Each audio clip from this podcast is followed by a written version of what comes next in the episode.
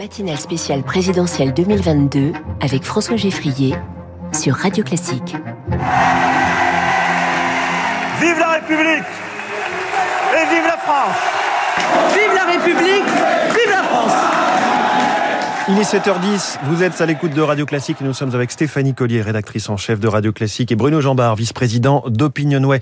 On va se tourner vers le second tour de la présidentielle, c'est maintenant dans 13 jours, dimanche de la semaine prochaine. Bruno Jambard, que disent vos projections chez Opinionway nous sommes aujourd'hui dans un rapport de force qui est à peu près équivalent à celui qu'on avait à la veille du premier tour. Hein, 54% pour Emmanuel Macron, 46% pour Marine Le Pen. Alors, ça fait à la fois d'Emmanuel Macron un net favori mmh. euh, dans la perspective du second tour et en même temps c'est assez vertigineux de constater la progression euh, du candidat euh, du Front National puis du, du Rassemblement National. Hein.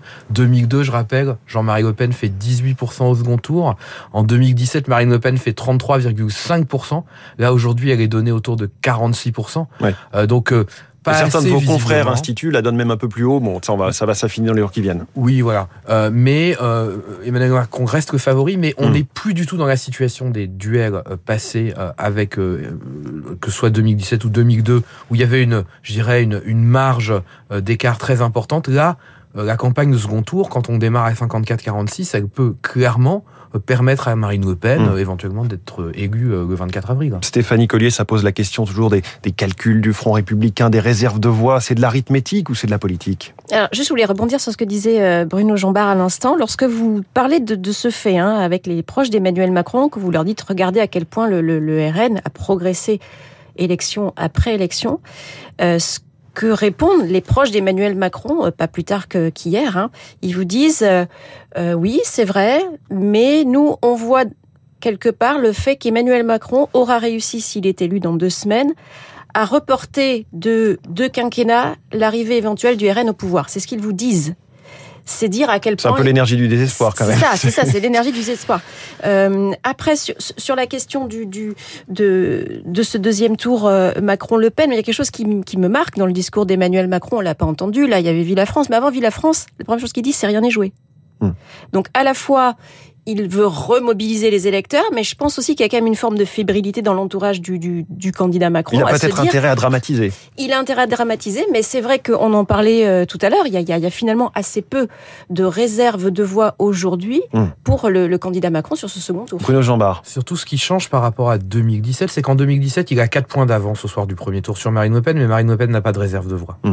Là, il a aussi un peu plus de 4 points d'avance. Il a même un peu plus d'avance qu'en 2017. Mais sauf que Marine Le Pen a un candidat dont l'électorat va voter probablement massivement pour elle, qui est celui d'Éric Zemmour. 7%. Et le total des deux est supérieur au score d'Emmanuel Macron. Mmh. Donc on n'est pas tout à fait dans la même situation. Oui. Et donc il a plus besoin d'aller chercher des électeurs et des voix, euh, alors que en 2017, je dirais que si tout le monde s'était abstenu à l'issue du premier tour, Emmanuel Macron était élu. Là, Évidemment, ce serait pas le cas. Là, on va regarder. Les deux vont tenter d'aller chercher les électeurs de Jean-Luc Mélenchon, 20% des voix. Stéphanie Collier, cette campagne dans de l'entre-deux tours très courte, euh, je le disais, il reste une dizaine de jours avant finalement le vendredi de la fin de la campagne. Qu'est-ce qui est prévu en termes d'agenda, là, le, Alors, le programme Chez Emmanuel Macron, il y a une obsession occuper le terrain, ce qu'il n'a pas fait pendant la campagne du premier tour.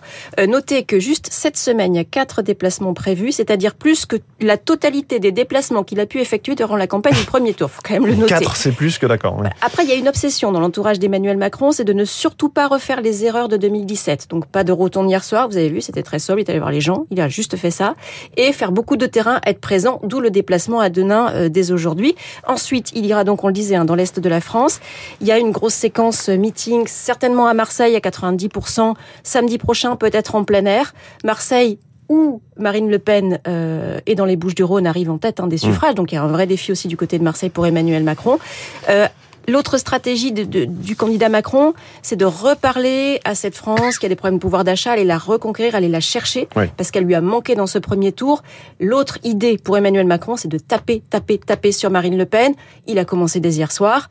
Son entourage a commencé euh, sur des points très précis du programme de Marine Le Pen, d'ailleurs, hein, la question des éoliennes, la question de cette TVA réduite. Ah oui, comment on la finance, cette fameuse mmh. TVA euh, Comment on fait sans les éoliennes dans ce pays pour avoir une énergie propre? Euh, Bruno Jambard, un dernier mot pour savoir si c'est facile en tant que sondeur de sonder des mélanchonistes, des gens qui ont voté à 20% pour Jean-Luc Mélenchon et sur leurs intentions pour le second tour. Alors, c'est oui, c'est assez facile. Euh, en revanche, ce qui est difficile à appréhender, c'est quel va être euh, leur passage à l'acte ou pas euh, le 24 avril. Aujourd'hui, 1 sur 2, 52% nous dit je ne choisirai pas entre Emmanuel Macron et Marine Le Pen. C'est c'est vraiment euh, une donnée de base et très importante parce qu'elle est décisive pour le second tour. Mais la question qui se pose, c'est est-ce que au moment du 24 avril, quand il faudra vraiment faire ce choix de ne pas choisir pour certains d'entre eux, compte tenu euh, quand même de la réticence culturelle qu'ont ces électeurs vis-à-vis de l'extrême droite et de Marine Le Pen, est-ce qu'ils iront jusqu'au bout de cette démarche de ne pas choisir, de s'abstenir ou de voter blanc?